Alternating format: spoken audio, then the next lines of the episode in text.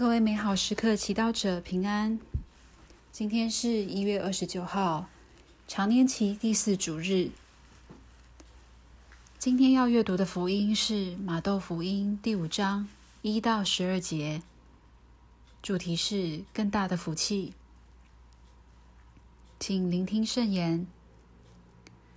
那时候，耶稣一见群众，就上了山，坐下。他的门徒跟上前来，他遂开口教训他们说：“神贫的人是有福的，因为天国是他们的；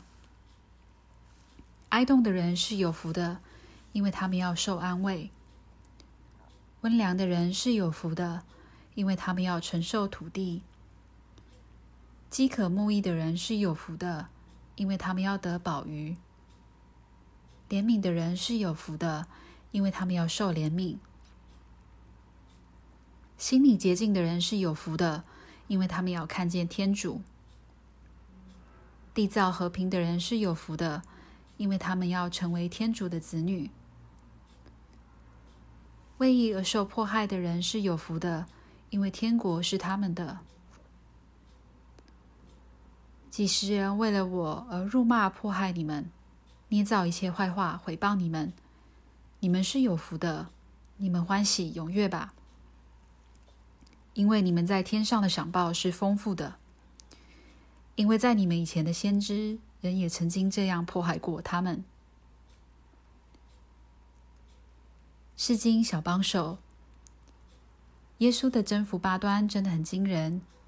因为他们完全和一般世俗的价值和概念相反。世俗的概念认为，人要达到某些成就才算幸福，例如说，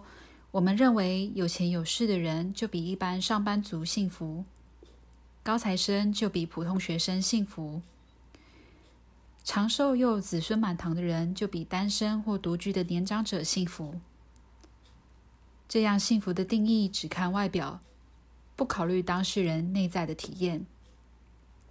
你是否曾经认识一些外在条件算成功的人，但他们仍然不感到幸福呢？再来，如果幸福指数只凭外在成就衡量，很多人便会因为出生在贫穷的家庭或国家，可享用的资源有限，而无法达到社会所谓的幸福。幸亏，耶稣的征服是每一个人都有机会获得的，因为他不需要人去拥有哪些条件，而是要人先学会放掉那些不需要的条件。耶稣说：“神贫的人是有福的，因为当人放弃追求财富、名利的野心，放下和人比较的心，他才会意识到天主已经给他很多，并学会好好感恩和享受这些恩赐。”